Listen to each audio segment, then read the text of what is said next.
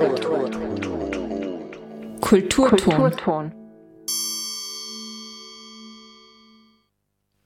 Hallo und herzlich willkommen zu einer neuen Ausgabe des Uni Konkret Magazins im Kulturton, dem Kultur- und Bildungskanal auf Freirad.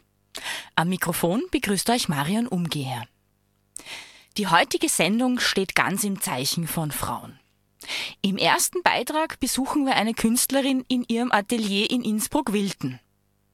Und der zweite Beitrag führt uns in den Stadtteil Sacken zu Aranea. Aranea ist eine Anlaufstelle und Beratungsstelle für junge Frauen zwischen 10 und 21 Jahren. Der dritte Beitrag widmet sich dann ganz den Gender Lectures der Uni Innsbruck. Hier werden aktuelle Themen unter geschlechterkritischer Perspektive beleuchtet.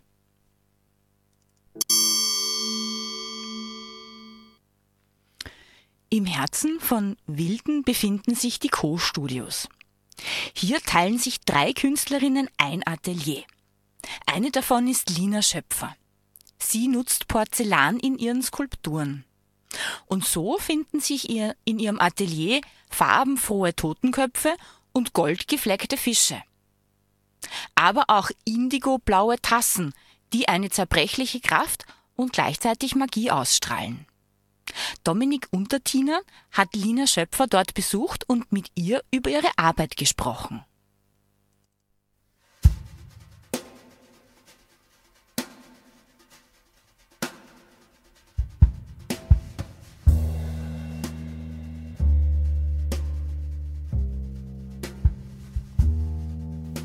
Literacollage mit Lina Schöpfer.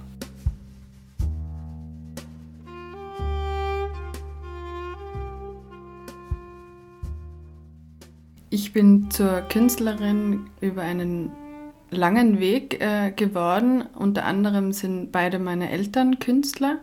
Habe sozusagen ein bisschen in die Wiege gelegt bekommen und ähm, habe aber auch die HTL für Malerei in Innsbruck abgeschlossen und bin dann nach Wien gezogen und habe dort auf der Akademie der Bildenden Künste für das Lehramt für bildnerische Erziehung und technisches Werken gemacht. Und jetzt seit einem Jahr kann ich mich intensiver mit meinen eigenen Arbeiten befassen. Als Tochter zweier Künstler bin ich viel auf Vernissagen gewesen und konnte auch deren äh, Künstlerleben immer live miterleben und habe auch schon früh eine Staffelei bekommen und konnte so mich immer schon früh mit Kunst auseinandersetzen.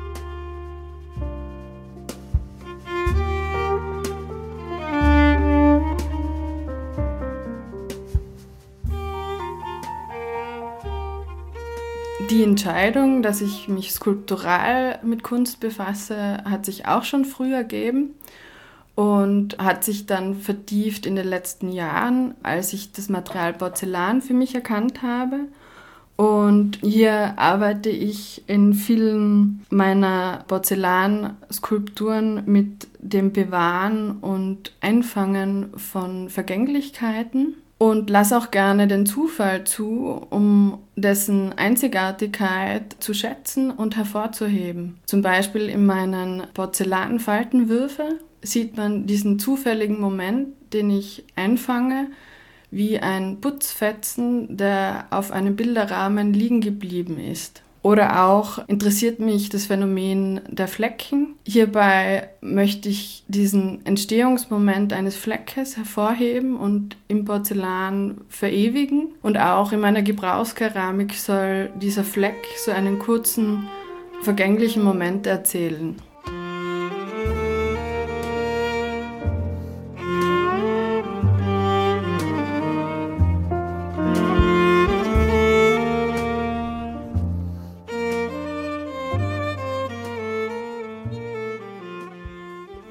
Möchte mit meinen Arbeiten anstoßen, um nachzudenken, um vielleicht auch meine Gedanken, die ich hinter den äh, Arbeiten hatte, weiterzugeben.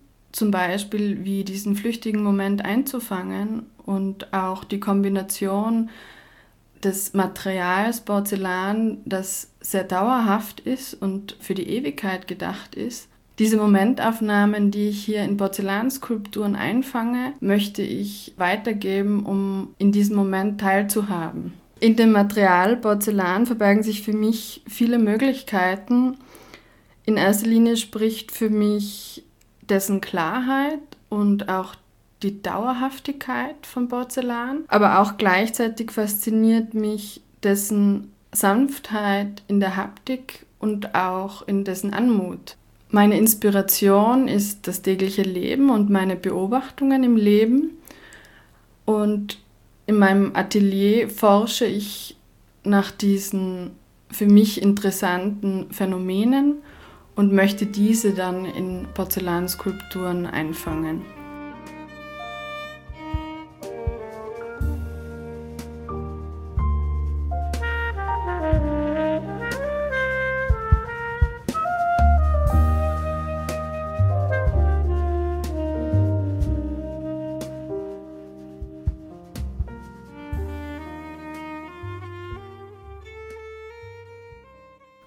Eine meiner größeren Arbeiten trägt den Titel Dir Hilde und ist die Sichtbarmachung des vielfältigen Lebensschaffens meiner Urgroßtante, Hilda Jesser Schmieds.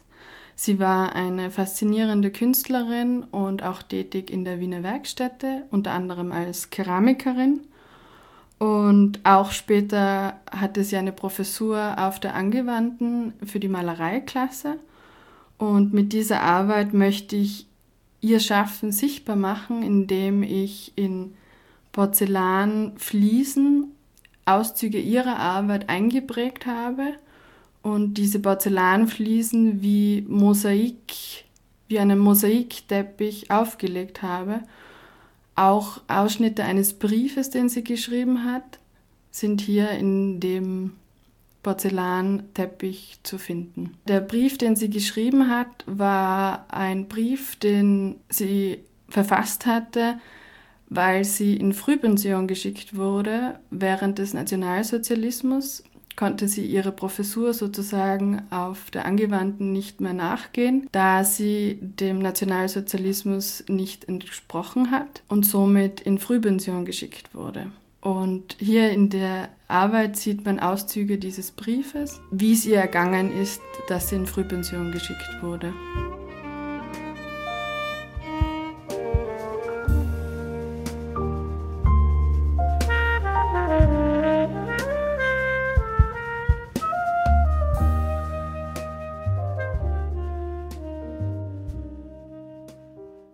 Für mich bedeutet Kunst Freiheit Freiheit, Gedanken freien Lauf zu lassen und diese Gedanken und Phänomene, denen man nachgeht, äh, in eine Form zu bringen und auch immer eine Frage dahinter zu stellen.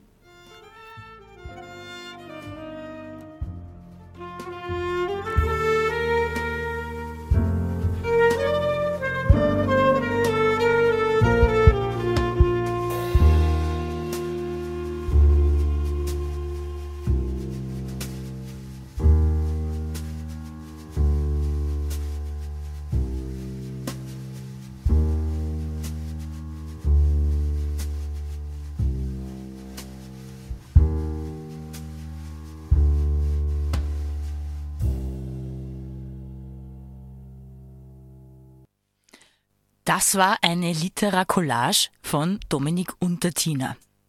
Weitere Informationen zu Lina Schöpfers Werken gibt es auf Instagram unter lina.swana.schoepfer.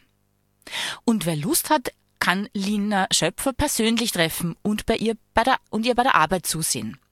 Bis Weihnachten immer donnerstags bis samstags von 11 bis 18 Uhr in ihrem Atelier in der Müllerstraße 19 im Stöckelgebäude. 16 Tage sind es. 16 Tage gegen Gewalt an Frauen und Mädchen. Zwischen dem 25. November, dem internationalen Gedenktag für alle Frauen und Mädchen, die Opfer von Gewalt wurden, und dem 10. Dezember, dem Internationalen Tag der Menschenrechte. An diesen 16 Tagen finden viele Aktionen statt, um aufmerksam zu machen. Aufmerksam darauf, dass Gewalt gegen Frauen und Mädchen eine fundamentale Menschenrechtsverletzung ist und nachhaltige Folgen für die Betroffenen selbst hat, aber auch für uns als Gesamtgesellschaft. Livia Sawyer hat das zum Anlass genommen und Aranea, Aranea besucht. Aranea ist eine Anlauf- und Beratungsstelle für junge Frauen zwischen 10 und 21 Jahren. Mit Aranea Mitarbeiterin Karina Bröll spricht sie unter anderem über verschiedene Formen von Gewalt an Frauen. Am 25.11. starteten die 16 Tage gegen Gewalt an Frauenstern und Mädchenstern. Auch in Innsbruck gab es daher einige Aktionen, um auf Gewalt an Frauenstern und Mädchenstern aufmerksam zu machen. Aranea war ab 16 Uhr gemeinsam mit den Catcalls of IBK in der Maria-Theresien-Straße vor Ort, um mit Kreidespray auf Gewalt an Frauenstern aufmerksam zu machen. Es wurden Sprüche wie Stoppt Femizide oder However address it's not a yes gesprüht. Laut der Statistik Austria ist in Österreich jede dritte Frau von körperlicher und oder sexueller Gewalt betroffen. Doch was für Arten von Gewalt gibt es überhaupt? Karina Pröll, eine Mitarbeiterin der Beratungsstelle und Anlaufstelle Aranea, berichtet. Also es gibt die ähm, physische Gewalt, die wir natürlich alle kennen und die ganz offensichtlich ist. Die äußert sich in Form von Schlägen, äh, leider auch äußert sich in Form von Schlägen, Verbrennungen, ähm, also alles, was deinem, deinem Körper oder der Körper des, der, des Gegenübers so zugefügt wird, bis hin zu Femiziden bei Frauen. Die psychische Gewalt, die sich äußert in Form von Demütigungen, Beschimpfungen, Drohungen, auch in der Öffentlichkeit. Also da geht es auch ganz viel darum, das Gegenüber klein zu machen und auch das Selbstwertgefühl zu zerstören. Mhm. Weiteres gibt es noch die sexuelle Gewalt. Das sind alle sexuellen Handlungen, die man ohne einen Konsens des Gegenüber vollzieht, also erzwungene Sexualität. Dann gibt es noch die ökonomische Gewalt. Ähm, da geht es darum, dass äh, der Partner die finanzielle Kontrolle über seine Partnerin ausübt, also indem er vielleicht auch der Partnerin verbietet zu arbeiten die ökonomische Gewalt haltet auch ganz viele Frauen dann von einer Trennung ab und sich von ihren Partnern auch zu lösen, weil sie in einem kompletten Abhängigkeitsverhältnis drinstecken. Weiteres gibt es auch noch die soziale Gewalt. In der sozialen Gewalt liegt die Gewalthandlung darin, dass der Partner seine Partnerin komplett isoliert mhm. äh, von allen sozialen Gefügen, also von Freundinnen, Freunden, überhaupt auch von dem sozialen Leben, also das Ausgehen und alles, was das soziale Leben halt äh, beinhaltet. Es wird alles kontrolliert und es wird immer tiefer und tiefer kontrolliert, um einfach in alle sozialen Gefüge einfach auch einen Einfluss äh, zu haben. Und je mehr man Menschen von dem sozialen Leben isoliert, desto mehr kann man sie natürlich auch kontrollieren und das kann dann ganz schwere Auswirkungen nach sich ziehen, weil dann irgendwann einmal vielleicht auch die anderen Leute nicht mehr so richtig draufschauen und nicht mehr sehen, was da alles mhm. äh, noch für Arten von Gewalt vielleicht noch mitspielen und so, weil der Mensch dann oft nicht mehr gesehen wird, weil er, von der, weil er vom sozialen System, also vom sozialen Leben raus isoliert wurde. Und natürlich gibt es auch noch die strukturelle Gewalt. Bei der strukturellen äh, Gewalt findet man Diskriminierungen aufgrund des Geschlechts. Mhm. In puncto Einkommen, Wohlstand, Positionen in der Arbeitswelt. Gewalt ist also nicht gleich Gewalt. Carina Bröll erwähnte die psychische, körperliche, sexualisierte, ökonomische und soziale Gewalt. Diese Gewaltformen gehen alle von einem Täter aus. Die strukturelle Gewalt jedoch äußert sich unabhängig von einem spezifischen Täter in gesellschaftlichen, wirtschaftlichen und kulturellen Strukturen.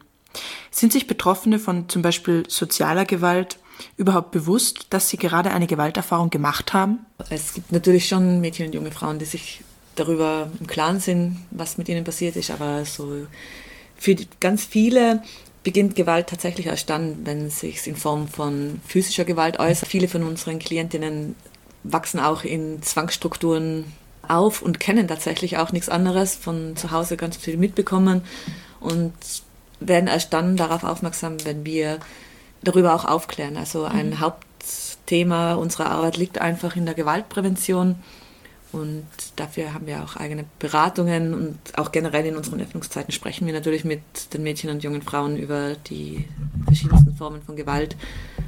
Und wenn wir dann darüber sprechen, versuchen wir natürlich auch ein, ein, großes Bewusstsein dafür zu schaffen und das wird meistens auch geschafft. Oft ist Betroffenen von Gewalt also gar nicht bewusst, dass sie gerade eine Gewalterfahrung erlebt haben oder immer noch erleben.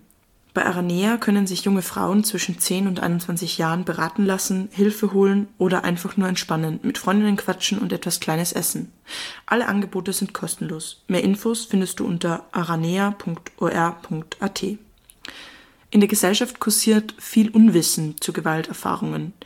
Und eine besonders hartnäckige Unterstellung ist zum Beispiel das Victim Blaming. Geht darum, dass man oft den Menschen unterstellt, wenn sie sich zum Beispiel nicht gewehrt hätten, mhm. äh, dass sie vielleicht Teil des Problems, so mit Teil des Problems geworden sind und irgendwie äh, die Schuldumkehr dann so selbst schuld, du hättest ja was machen können und, und dergleichen. Ja, ähm, das liegt oft darin, dass ähm, hat natürlich auch System und Struktur, dass man Frauen ganz gerne die Schuld zurückweist aufgrund ihrer Kleidung, aufgrund ihres Verhaltens und äh, ihnen somit unterstellt, sie hätten die Gewalt provoziert. Mhm. Äh, das ist das ganz klassische äh, Victim Blaming, mhm. wenn man zum Beispiel sagt, äh, hey, ganz klar mit dem Rock musst du dich einfach darauf einstellen, dass dir jemand auf den Hintern greift oder so. Also das ist ganz furchtbar. Das ist in unserer Gesellschaft ganz tief verankert, dass ähm, dass Frauen, wenn sie zum Opfer geworden sind, auch ganz gern so ein bisschen auch äh, die Schuld zugeschoben wird. Warum sich Menschen oft nicht wehren, liegt in vielerlei Ursachen. Also es gibt dieses ganz äh, klassische Freezen, also mhm. wenn Menschen Gewalt erfahren, dass sie sich plötzlich überhaupt nicht mehr rühren können. Und dann wird ihnen oft ähm, im Nachhinein, oft bei sexualisierter Gewalt und so weiter, bei Vergewaltigung nicht geglaubt, weil sie, es gibt keine Spuren, dass sie sich gewehrt hätten. Laut der Statistik Austria wurden im Zeitraum 2020 bis 2021 fast neun Prozent aller Frauen ab dem 15. Lebensjahr vergewaltigt. Das sind erschreckende Zahlen.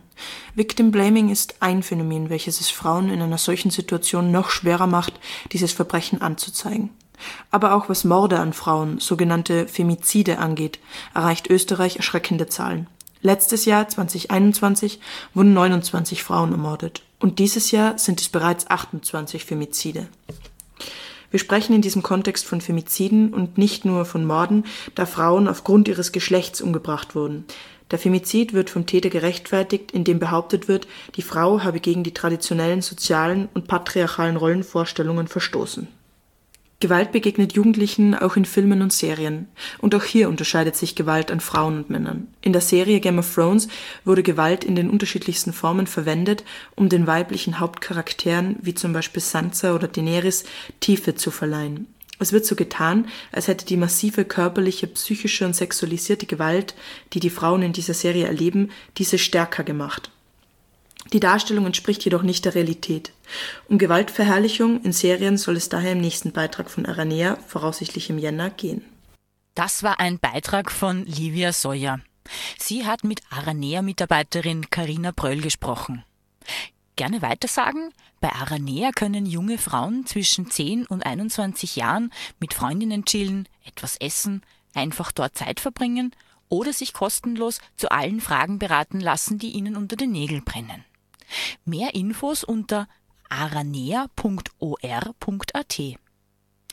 Und für alle, die akut von Gewalt betroffen sind, bitte wende dich an die Polizei oder an die Frauenhelpline unter Telefon 0800 222 555.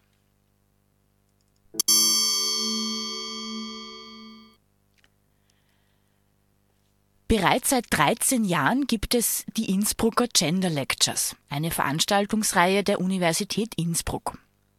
In den Gender Lectures werden aktuelle Themen unter geschlechterkritischer Perspektive diskutiert und auch Einblicke in theoretische Grundlagen der inter- und multidisziplinären Geschlechterforschung sollen ermöglicht werden. Die Gender Lectures verstehen sich als offenes Forum für Austausch und Diskussion. Melanie Bartos vom Büro für Öffentlichkeitsarbeit hat den beiden Organisatorinnen Gundula Ludwig und Verena Sperg über den Schwerpunkt der aktuellen Gender Lectures gesprochen. Die Innsbrucker Gender Lectures sind eine seit 2009 bestehende und öffentlich zugängliche Veranstaltungsreihe an der Universität Innsbruck. Dort werden aktuelle Themen der Gender Studies aufgegriffen und aus unterschiedlichen Disziplinen und Perspektiven diskutiert. Heute werfen wir einen näheren Blick auf das Programm im aktuellen Studienjahr 2022-23. In diesem Winter- und Sommersemester steht die Thematik Digitalisierung im Fokus. In mehreren Vorträgen bis in den kommenden Sommer hinein werden digitale Transformationen aus der Perspektive der interdisziplinären Geschlechterforschung beleuchtet. Ich habe mit den Organisatorinnen Gundula Ludwig und Verena Spark vom Center Interdisziplinäre Geschlechterforschung Innsbruck gesprochen. Gundula Ludwig ist Leiterin des CGI und Professorin für sozialwissenschaftliche Theorien der Geschlechterverhältnisse. Ludwig erzählt von den Hintergründen der Veranstaltungsreihe.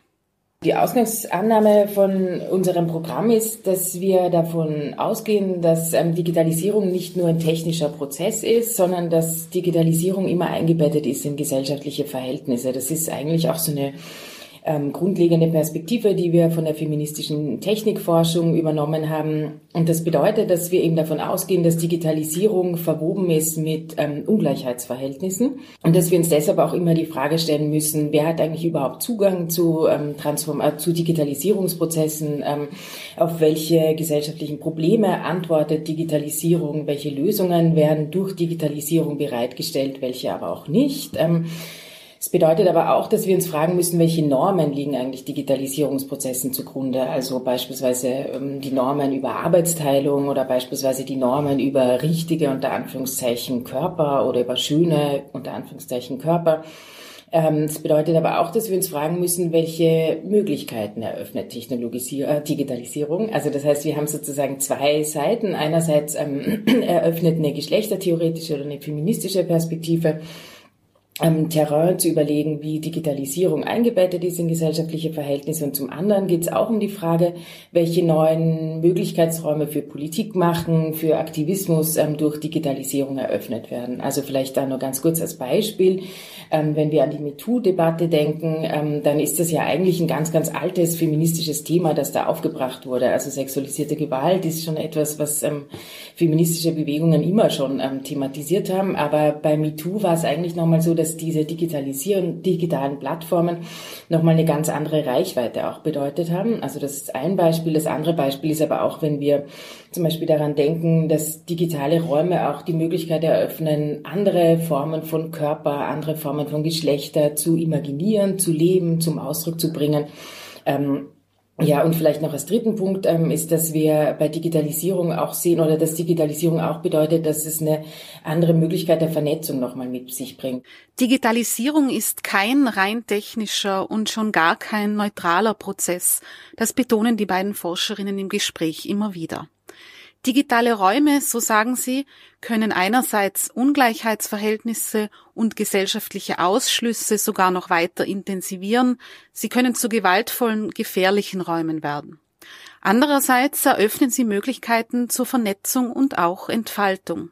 Auf die Frage, ob denn nun die positiven oder negativen Aspekte der Prozesse innerhalb digitaler Räume überwiegen, antwortet zunächst Verena Sperk und dann anschließend Gundula Ludwig folgendermaßen.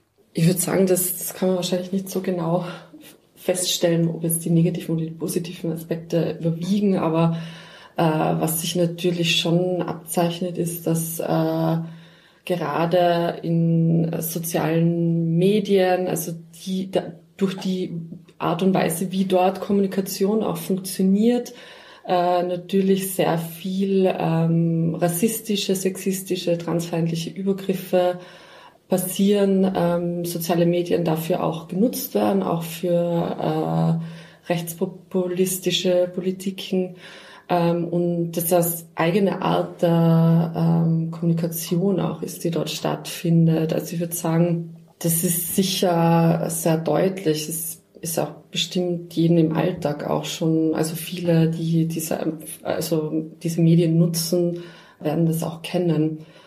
Auf der anderen Seite ist, sind es auch Möglichkeiten, um eben widerständige und Gemeinschaften zu bilden, ähm, und auch Fürsorgegemeinschaften zu bilden, um gegen solche Formen, solchen Gewaltformen und äh, Formen von Übergriffen auch vorzugehen, dem etwas entgegensetzen zu können.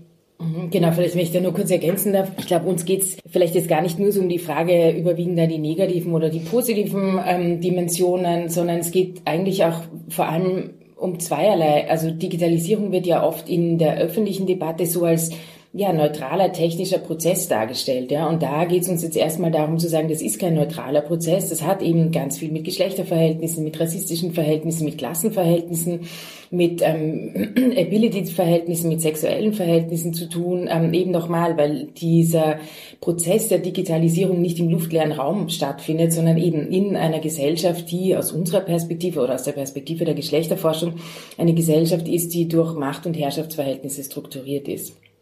Und das sichtbar zu machen, dass eben das, ähm, also auch diese öffentlichen Debatten noch mal ein bisschen zurechtzurücken und zu sagen, Digitalisierung können wir eigentlich gar nicht anders denken, außer aus einer geschlechtertheoretischen, außer oder aus einer rassismustheoretischen Perspektive.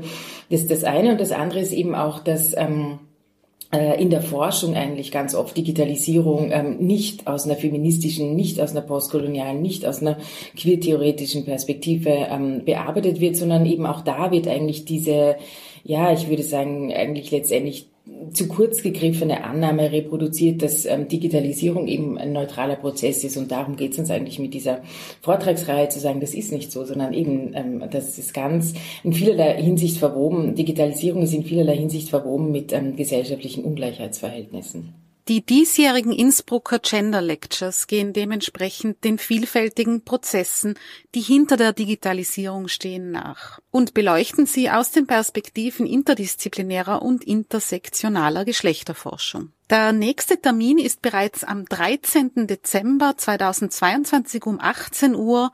Dort wird es einen Vortrag zum Thema das Geschlecht der Datafizierung Machtwissen im digitalen Zeitalter geben. Weiter geht's dann bereits Ende Jänner. Dort stehen digitale Plattformen, Arbeit und die Krise der sozialen Reproduktion im Mittelpunkt. In weiterer Folge werden dann Themen wie digital vernetzte Medien und rechte AkteurInnen beleuchtet, genauso wie zum Beispiel das Thema der Körpernormierungen im Digitalen am Beispiel der Neurowissenschaften. Ein Blick auf das umfassende Programm lohnt sich auf jeden Fall. Alle weiteren Informationen und Details zu den Zeiten und Inhalten der einzelnen Vorträge finden sich auf der Website des Center Interdisziplinäre Geschlechterforschung Innsbruck und zwar unter uibk.ac.at slash Geschlechterforschung. Das war Melanie Bartos vom Kommunikationsteam der Uni Innsbruck im Gespräch mit Gundula Ludwig und Verena Sperg vom Center Interdisziplinäre Geschlechterforschung. Für alle, die nicht dabei sein können, alle Gender Lectures werden von Freirad, Freirad aufgezeichnet und sind im Anschluss in unserer Radiothek zum Nachhören bereit. Schaut dazu einfach auf www.freirad.at. Das war eine neue Ausgabe des Uni Konkret Magazins im Kulturton, dem Kultur- und Bildungskanal auf Freirad. Die nächste Ausgabe gibt es gleich am Montag, den 19. Dezember, wieder um 18.30 Uhr hier bei Freirad. Den Kultur- und Bildungskanal hört ihr von Montag bis Freitag immer um 18.30 Uhr. Die Wiederholung der Sendungen immer am darauffolgenden Werktag um 8 Uhr früh. Alle Sendungen zum Nachhören findet ihr in der Radiothek der Freien Radios Österreich unter freie-radios.online. Am Mikrofon war Marion Umgeher. Kulturton, der Kultur- und Bildungskanal im Freien Radio Innsbruck Freirad, wird ermöglicht durch die Kooperation mit Arbeiterkammer Tirol, Arbeitskreis Wissenschaft und Verantwortlichkeit, Büro für Gegenwartskunst, GPA, IFI Internationales Filmfestival, In situ Fotografie, Musik, Dialog, Kunstraum Schwarz, Länderzentren der Universität Innsbruck, Schloss Ambras Innsbruck, Stadtarchiv Stadtmuseum Innsbruck, Taxis Palais Kunsthalle Tirol, Tiroler Landesmuseen, Tiroler Umweltanwaltschaft, Universität Innsbruck und Vorbrenner.